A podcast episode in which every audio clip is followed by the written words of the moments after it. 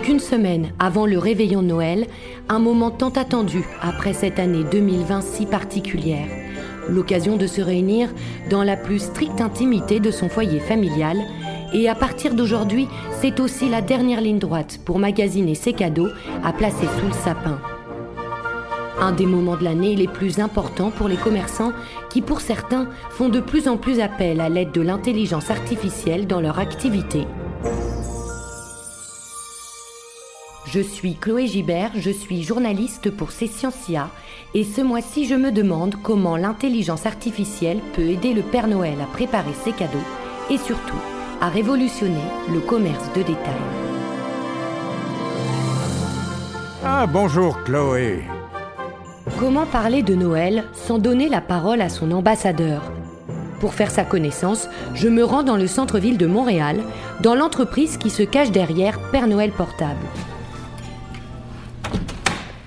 Bonjour Bonjour Chloé Une application québécoise née il y a 12 ans qui fêtera cette année ses 10 millions de visiteurs. À l'aide de sa console magique connectée, le Père Noël envoie des vidéos personnalisées aux enfants de toute la planète. On a eu la chance que les lutins invengénieurs nous ont contactés pour savoir comment ils pouvaient faire un système pour être en mesure de rejoindre tous les enfants du monde. Alexandre Bérard, PDG du G Group Média, qui a conçu l'application. Et donc, c'est comme ça qu'est né en réalité avec l'équipe des évangénieurs et l'équipe de Père Noël Portable, la console du Père Noël Portable qui connecte tous les enfants du monde euh, au pôle Nord et qui permet au Père Noël d'envoyer des messages à tous les enfants du monde euh, sur la planète. Et comment il fait le Père Noël euh, pour s'adresser à tous les enfants? Donc, euh, en utilisant sa console, chaque enfant, s'il souhaite contacter le Père Noël, donc le rejoint à travers une application mobile et est en mesure de rejoindre le Père Noël. Le Père Noël va livrer toutes sortes d'informations personnalisées qu'il détient sur chaque enfant parce que les lutins euh, colligent, dans font, toutes sortes d'informations sur l'année des enfants. Donc, chaque enfant a un énorme, un grand livre avec toutes ces informations dans la bibliothèque géante du Père Noël.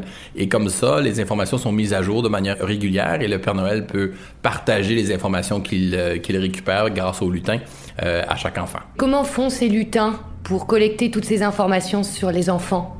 C'est une très bonne question. Vous posez toutes sortes de questions euh, qui, sont, euh, parfois, qui sont quand même un peu secrètes. Mais bon, la plateforme derrière qui nous permet de, de colliger l'information, tout ça roule sur les serveurs de AWS, donc Amazon, qui permet d'envoyer des millions de messages dans le monde, euh, soit en temps réel ou euh, peu importe quand, et tout, qui nous permet d'optimiser euh, le trafic selon les, les vagues de trafic. Comment vous faites concrètement pour personnaliser chaque message destiné aux enfants? Concrètement, donc, euh, c'est des enregistrements qui sont euh, faits. Donc, on a tout ça et, et, c'est des milliers de fichiers qui sont sur les serveurs et qui permettent d'être amalgamés grâce à notre plateforme, donc, euh, où la magie se passe entre les 1 et les 0 sur les serveurs. Donc, en réalité, les parents, souvent, la majorité du temps, complètent le formulaire sur la plateforme. Donc, quel est le nom de mon enfant, où il habite, quel âge a-t-il, euh, téléverse des photos de lui, téléverse des photos de lui en, vacances. Et toutes ces informations-là sont euh, sur nos serveurs et la plateforme permet de faire l'amalgame en quelques secondes et de livrer vraiment un message euh, complètement personnalisé avec des, euh, de la vidéo, euh, ce qu'on appelle en bon français du, du live action. Donc, ce n'est pas de l'animation. Donc, c'est vraiment le, le, Père Noël qui est, qui est utilisé pour faire, pour livrer le message tel que si le message avait été construit que pour vous. Est-ce qu'on peut dire qu'il euh, y a la magie de l'intelligence artificielle derrière ce processus? En quelque sorte, on pourrait le dire ainsi, mais bon, on voit beaucoup de, beaucoup de possibilités grâce à l'intelligence artificielle. On a déjà commencé à faire des tests qui nous permettent, entre autres, de croiser euh, les profils d'usagers qui sont les plus propices pour nous, euh, à savoir que ça, peut être toutes sortes d'informations, entre autres combien d'enfants a-t-il dans une famille, quel âge a-t-il, euh, quelle plateforme utilise-t-il, Android, euh, iOS, quel browser Internet qu'il utilise. Donc, toutes sortes d'informations de ce type-là, de quel pays ils viennent, de quel état ils sont. Le système va reconnaître un usager qui correspond au profil euh, que nous, on a déjà avec l'algorithme construit de l'intelligence, lui offrir le produit qui lui semble le plus adapté, les packages qui peuvent être intéressants pour vous, qui correspondent à vos euh, besoins, à savoir si vous êtes bien entendu, bon, simplement vous êtes une famille de plusieurs enfants, ben ça va correspondre davantage de prendre un package de manière un peu illimitée qui vous permet de faire plusieurs types de vidéos ou des, des vidéos avec des scénarios qui sont différents, comme ça chacun des enfants dans la famille va être en mesure de voir une vidéo qui est différente. Chloé, tu es sur ma liste des enfants sages.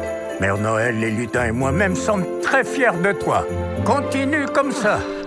Eh bien, Père Noël, si j'ai été sage, je vais donc m'offrir une nouvelle paire de lunettes. L'enseigne Bonlook a misé sur l'intelligence artificielle justement pour gagner en efficacité dans l'assemblage de ses lunettes au sein de ses quatre laboratoires de fabrication. Ça va bien? Ça va et vous? Oui, rentrez, rentrez. Je rencontre Louis-Félix Boulanger, cofondateur de Bonlook, au centre de distribution de la marque, où toutes les montures en provenance d'Asie attendent d'être affectées à l'un de ses laboratoires on a un algorithme, dans le fond, qui vient choisir en temps réel, à chaque fois qu'on a une commande à aller faire fabriquer, quel laboratoire devrait euh, gagner, dans le fond, cette commande-là à fabriquer basée sur un paquet de critères euh, pour nous permettre de fournir le, produit le plus rapidement possible avec la plus haute qualité aux clients. Et c'était nécessaire d'inclure des outils d'intelligence artificielle comme ça?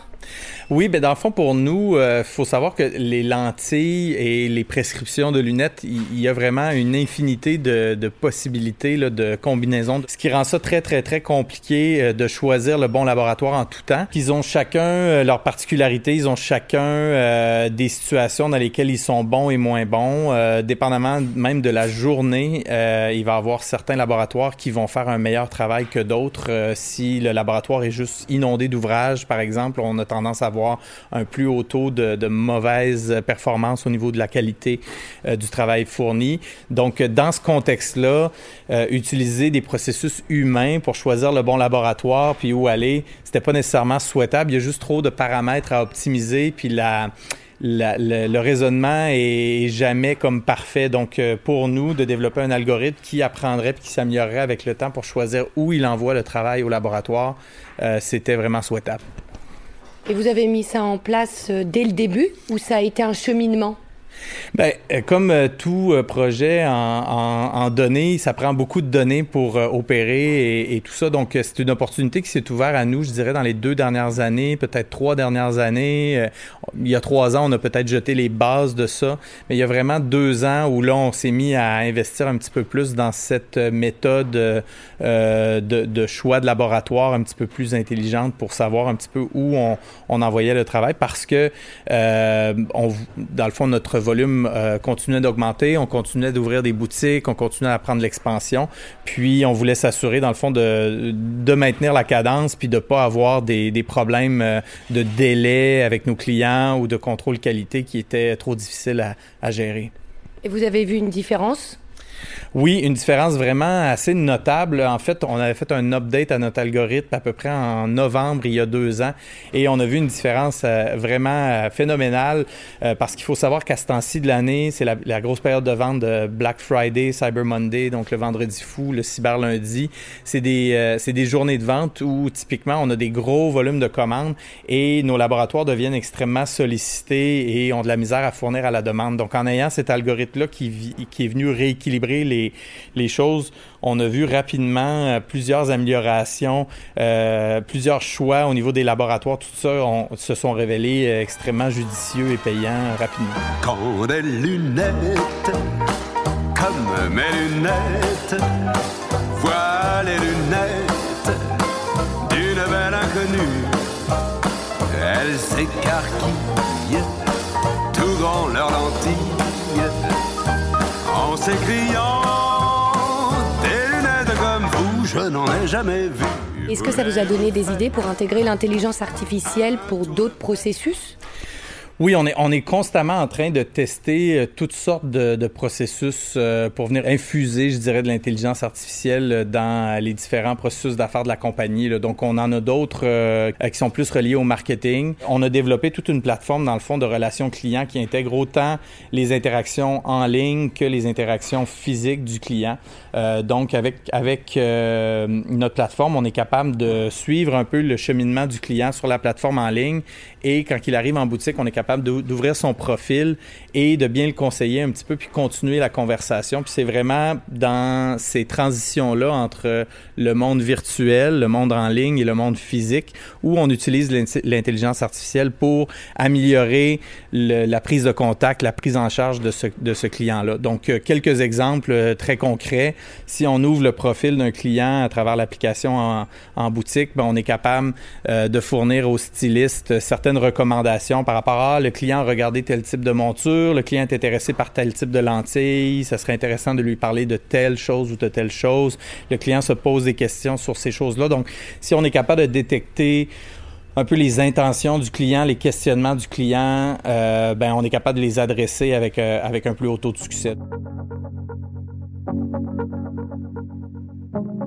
On a aussi des, euh, des data scientists qu'on a embauchés qui travaillent sur euh, des algorithmes pour euh, essayer d'améliorer un peu l'intelligence, à savoir où est-ce qu'on devrait ouvrir une boutique basée sur où sont tous nos, nos clients potentiels, les clients web, les gens qui sont intéressés par la marque, où se trouvent-ils géographiquement et quelle localisation on devrait choisir pour ouvrir une boutique pour mieux les servir.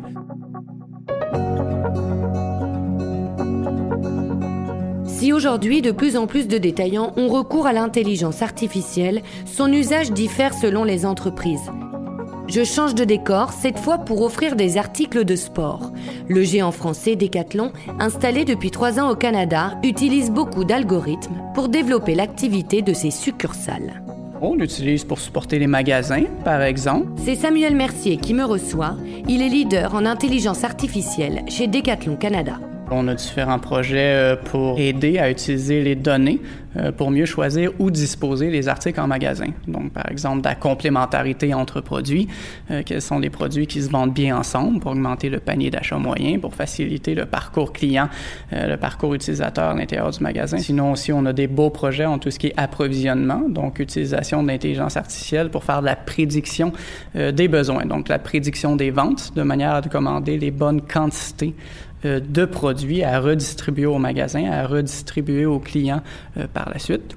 Et aussi en termes de logistique, euh, par exemple, euh, il y a d'autres utilisations de la prédiction des ventes hein, pour faire du, planning automatisé, donc pour donner des suggestions de quantité de, de collaborateurs qu'on a besoin euh, pour faire toute cette gestion-là du stock, pour s'assurer que toute la chaîne soit fluide de l'arrivée des produits jusqu'à la sortie. Et tout ce qui est optimisation du commerce digital, c'est aussi quelque chose sur lequel on travaille avec un bon niveau d'effort. Donc ici, on parle, bon, on peut parler de la recommandation, par exemple. Donc c'est le genre de sujets sur lesquels on travaille, donc de recommander euh, le bon article de sport ou bien la bonne activité sportive ou bien le bon sport euh, à la bonne personne et au bon moment. On peut développer des algorithmes d'IA euh, pour qui apprennent à faire ce genre de suggestions. En quoi l'intelligence artificielle révolutionne certaines pratiques dans le processus d'affaires de Decathlon depuis tant d'années? Oui, bien, l'intelligence artificielle a une force de frappe euh, qui, qui, est plutôt élevée au sens où, euh, si on imagine la recommandation, par exemple, avec un système d'intelligence artificielle, on peut fournir une suggestion euh, de produits, de sport, d'activités sportives qui est personnalisée à chacun.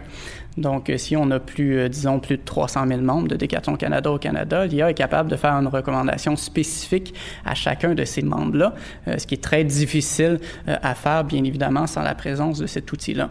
Et de la même manière, ça peut aider à prendre de meilleures décisions. Quand on parlait plutôt euh, de choisir la bonne disposition des produits à l'intérieur du magasin, bien l'IA est capable de creuser de manière plus profonde à l'intérieur des données pour sortir ces niveaux de, de relations, d'association entre les produits euh, qu'on aurait de la difficulté à percevoir avec une analyse, euh, une analyse un peu humaine, rapide de la donnée. Donc, c'est ça, ça nous rend plus efficaces, ça peut améliorer nos décisions aussi. Et elles viennent d'où vos données? Elles peuvent venir de différentes sources, bien évidemment. Euh, par exemple, on a des sources de données transactionnelles. Hein. Bien évidemment, nous connaissons nos volumes de vente. On connaît de la fréquence d'achat euh, de produits à l'intérieur d'un même panier. Donc, si on analyse à l'échelle d'un panier, on peut voir que, par exemple, des gants euh, d'hiver adultes et des gants d'hiver enfants, par exemple, c'est quelque chose qu'on a observé justement très récemment, la semaine dernière, sont achetés fréquemment ensemble. Et la conclusion de ça, c'est que, par exemple, dans un magasin, ça peut être pertinent de les mettre un à côté de l'autre et non pas faire une section adulte séparée avec une section enfant, mais plutôt regrouper euh, ces deux types de produits-là euh, au même endroit. Puis, pour revenir à votre question, les données, hein, il peut y avoir des données navigationnelles, bien évidemment. Donc, euh, pour, pour les utilisateurs qui l'acceptent, on peut avoir une certaine traçabilité des produits qui ont été avec lesquels les utilisateurs ont interagi, par exemple, sur nos différents sites web. donc, c'est le genre de source de données que l'on utilise. Puis, il peut y avoir d'autres sources de données aussi ouvertes qui sont très intéressantes, donc des sources de données du recensement de Statistique Canada, par exemple. Ça peut nous donner des idées de quels sont les sports les plus populaires à certains endroits et ainsi de suite. Donc, c'est vraiment un panier de données qui proviennent de différentes sources qui permettent d'alimenter les modèles d'intelligence artificielle par la suite. Est-ce que vous avez constaté que l'intelligence artificielle vous a aidé à vendre plus, par exemple? Ben, c'est sûr que c'est une partie de l'objectif. Hein. Euh, bon, la mission, c'est de mettre le plus de gens au sport. Euh, puis plus on met de gens au sport, bien évidemment, euh, plus on doit les équiper pour pouvoir faire ce sport-là aussi. Euh, les deux vont de pair. Euh, et on sait que ça crée de la valeur. On le sait de manière à la fois anecdotique, de par les différents exemples de combinaisons de produits en magasin qui produisent une accélération des ventes, par exemple. Mais on le sait de manière plus quantifiée aussi. Quand on parle d'utilisation de l'IA euh, dans un secteur plus digital, donc pour optimiser les performances du site web. Bien évidemment, on peut aller euh, chercher, euh, mesurer différentes métriques des taux de conversion et ainsi de suite qui suggèrent que l'utilisation de l'intelligence artificielle, bien sûr, peut mener à un niveau d'efficience qui est plus élevé qu'en l'absence de son utilisation. Est-ce que notamment dans des périodes de forte affluence comme le Noël, comme les fêtes de fin d'année, euh, l'intelligence artificielle aide particulièrement les détaillants à vendre, à attirer les clients. C'est une période euh, spéciale, évidemment, donc la volumétrie est plus grosse. C'est certain que ça peut aider à entraîner de meilleurs algorithmes, à faire de meilleures recommandations, et ainsi de suite. Donc, en ce sens-là, oui, mais par contre, ce sont des événements plus ponctuels, et ça, ça peut être des événements plus difficiles à prédire pour l'intelligence artificielle. Parce que comme euh, Decathlon Canada, par exemple, ça fait moins de trois ans qu'on est ici, donc ça fait moins de trois Noëls qu'on vit. Et même au cours de la dernière année, il y a eu le COVID, donc les sources de données euh, sont influencées par ça, donc c'est un peu différent. Donc, euh, des événements ponctuels, c'est plus difficile à prédire. Donc, est-ce qu'on aide plus ou on aide moins? Mais il y a un peu un équilibre. Hein. Oui, parce que la volumétrie est plus grosse, mais non, parce que ce sont des événements plus ponctuels, donc plus difficiles à prédire. Donc, c'est un peu entre les deux.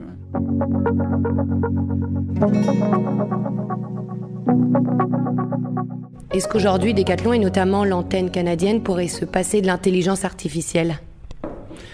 Oh, c'est une excellente question. Euh, bien oui, au sens où historiquement, forcément, c'était pas quelque chose qui était qui avait une place euh, très très grande. Donc c'est quelque chose de nouveau et ça fonctionnait avant l'intelligence artificielle. Donc, euh, en ce sens-là, oui, mais ceci, étant dit, en ce sens de se démarquer de la compétition, d'être plus efficace, d'être fort en digital aussi, bien évidemment, ce qui devient de plus en plus important, euh, ça va devenir de plus en plus difficile de se passer de l'intelligence artificielle. Donc, euh, oui et non, on s'en sortirait, mais je pense que si on va atteindre un niveau d'efficience très, très élevé, forcément, on doit passer par, le chemin de l'intelligence artificielle. c'est une opportunité d'être plus efficace, c'est une, une opportunité, euh, bien sûr, euh, d'augmenter son chiffre d'affaires. C'est une opportunité euh, d'un peu, parce qu'Amazon, on fait beaucoup d'intelligence artificielle, donc c'est un peu une opportunité de se mettre à niveau avec Amazon en utilisant un petit peu les mêmes outils, en utilisant les mêmes processus derrière. Donc forcément, oui, c'est une opportunité qui est, qui est extrêmement belle pour chaque entreprise, peu importe sa taille.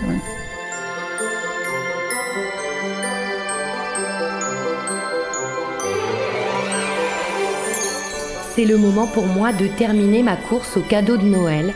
C'était un balado au cœur de nos commerces toujours plus innovants, un docu-vin écrit et réalisé par Chloé Gibert. Joyeux Noël